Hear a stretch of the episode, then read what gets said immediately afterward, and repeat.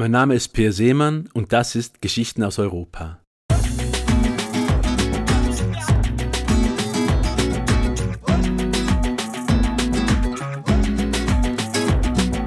Ort der Handlung ist heute Stuttgart, genauer gesagt die Firma Bosch. Die Hauptfigur der Geschichte arbeitete nämlich da, bevor sie nach Brasilien auswanderte. Die Hauptfigur, das ist Bernhard Weber, ein musikaffiner Angestellter bei Bosch, ein Deutscher, der es zur Weltruhm brachte. Die Leute begannen irgendwann damit, ihn Gringo zu nennen, so heißt auch die Geschichte.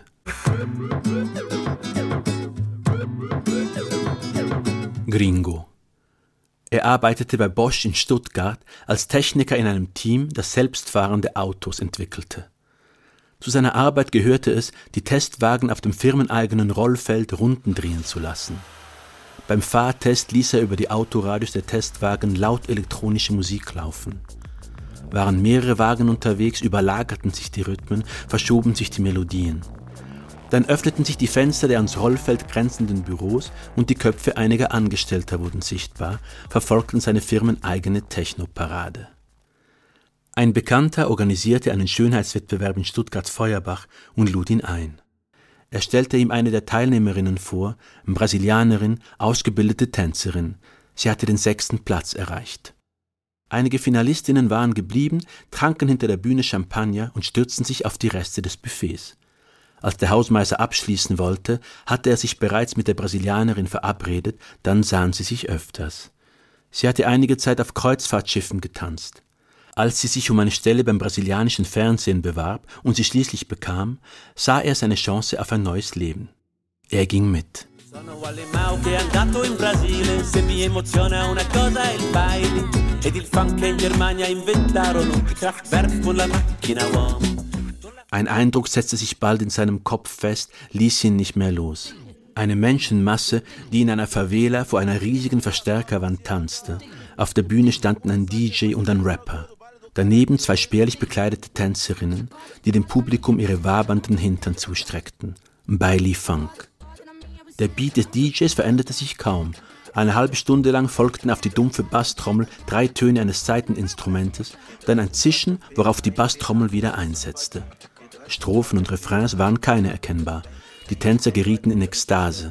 Ihre Bewegungen imitierten Geschlechtsverkehr. Er fing an, auf Portugiesisch Reime zu schreiben und besorgte sich das Fonquero-Outfit. Eine Kette mit Mercedes-Emblem, Baseballkappe, Dreiviertelhose, Baseball-T-Shirt und Turnschuhe. An einer der nächsten Veranstaltungen stellte er sich in die Reihe der Funkeros, die für eine Viertelstunde vor einer wabernden Menschenmasse ihre Raps zum Besten gaben. Der DJ thronte auf seinem Podest. Wer es vermochte, drückte dem DJ einige Geldscheine in die Hand, damit er den Sound der anderen Rapper matschig machte. Die Szenerie der Favelas prägte sich ihm ein. Einschusslöcher in den Hauswänden, Wände aus hölzernen Barrikaden, die mit Graffitis überzogen waren. Immer wieder fuhren Geländewagen mit sonnenbebrillten, grimmig dreinschauenden Zwanzigjährigen vorbei. Bei einigen Veranstaltungen konnte er aufgrund von Tumulten, Schüssen und Polizeifahrzeugen nicht bis zum Auftrittsort vorstoßen.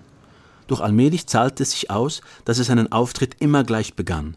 Seu alemão, ich bin der Deutsche, rappte er. Deutschland war aufgrund von Fernsehdokus aus der Zeit des Zweiten Weltkriegs bekannt. Nach einiger Zeit erkannte man ihn, in welcher Favela er auch auftauchte. Er erfuhr, dass man Funkeros suchte für eine USA-Tour. Bailey-Funk galt in den Vereinigten Staaten als wildes Ghetto-Phänomen, das sich die großen Festivals nicht entgehen lassen wollten. Man hatte die bekannten Rapper aus der Favela angefragt, doch alle winkten ab. Sie hatten keine Visa und auch keine Aussicht darauf, welche zu bekommen. So brachte man ihn ins Spiel, den Deutschen, Bernhard Weber. Der Name mache sich nicht besonders gut, fanden die Funkeros. Wenn er gehen wolle, brauche er einen anderen Namen. MC Gringo. Er war einverstanden.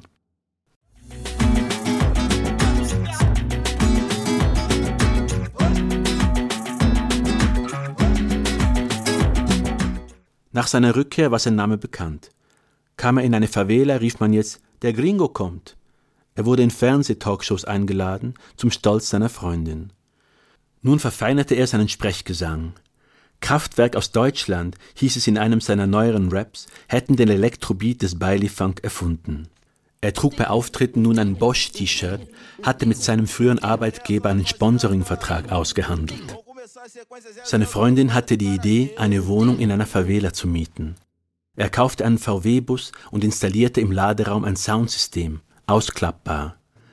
Nun veranstaltete er eigene Bailey-Funk-Konzerte, fragte DJs und Funkeros an, trat selbst auf. Einige Stuttgarter Arbeitskollegen, die ihn besuchten, sahen den erleuchteten VW-Bus inmitten schwitzender, johlender Tänzer und fühlten sich an seine Tests auf dem Rollfeld erinnert. Eingeschlossen in eine Masse tätowierter, kaum bekleideter Körper, die immer mehr in Ekstase gerieten, beschlossen sie aber bald, wieder an die Copacabana zu fahren. Sono Wally Mao che è andato in Brasile. Se mi emoziona una cosa è il baili E il funk a casa inventarono Il Kraftwerk con la macchina uomo. Con la Volkswagen giro nelle favelas. Sento il ritmo del fuoco e della samba. Due parole della lingua già le so.